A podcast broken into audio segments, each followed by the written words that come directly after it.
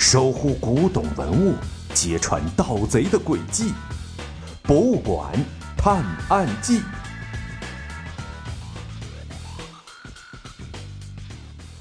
第十六集：破解谜团。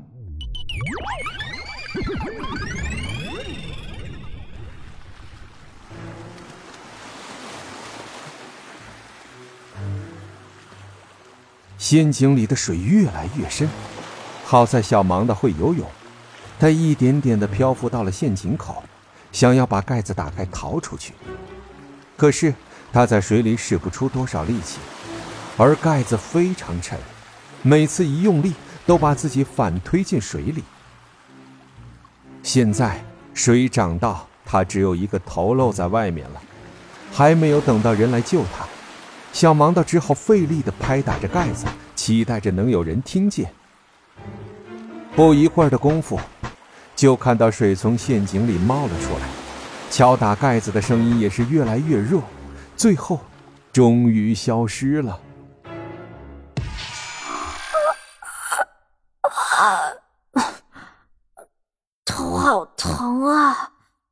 小盲道慢慢的醒了过来，他捂着头。慢慢的坐了起来，他感到头痛欲裂，准备挪动一下身子时，才发现自己正坐在一张柔软的大床上。你醒啦！小小贤走了进来，发现小盲道已经坐起来了。哎，我这是在哪儿啊？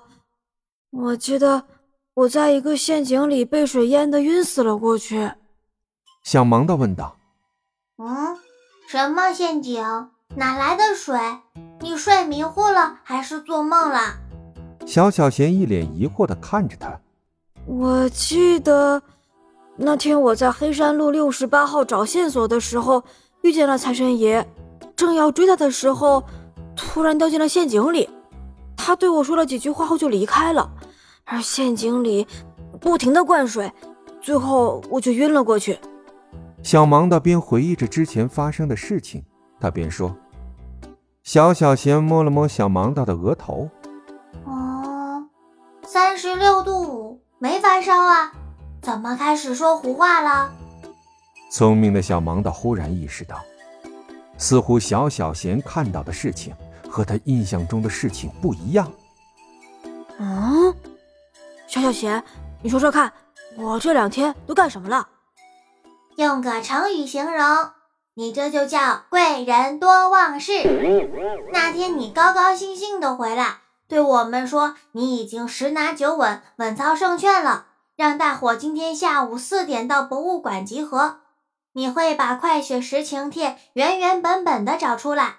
可是你回家这两天，不是看书就是睡觉，这一觉都睡到十二点了。小小贤说。啊，怎么会这样？那今天是第几天了？小盲道对小小贤的话大吃一惊，他说的居然和自己脑子里的印象完全不同。今天已经是第三天了。什么？小盲道惊讶的张大了嘴巴，掀开被子就要下床，结果咣当一声，小盲道整个身子摔倒在了地上。这一下摔的。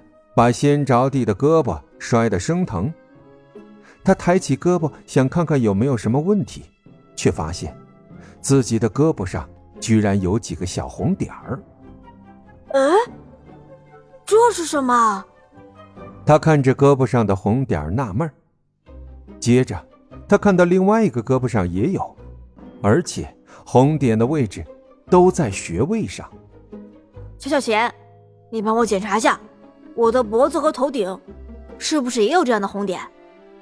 有啊，我还以为你得了什么奇怪的病，担心会不会传染给我呢。小小贤说：“你一个机器人，想多了吧？”小盲道无语的说：“快帮我检索一下，麝香和什么混在一起能让人产生幻觉，以及中医里有没有什么针灸催眠的方法？”没问题。是时候展示我的特长了。小小贤连上网络，在庞大的网络世界和数据库中快速的检索起信息。有了！正在小芒的思索和推理事情的逻辑时，小小贤找到了需要的信息。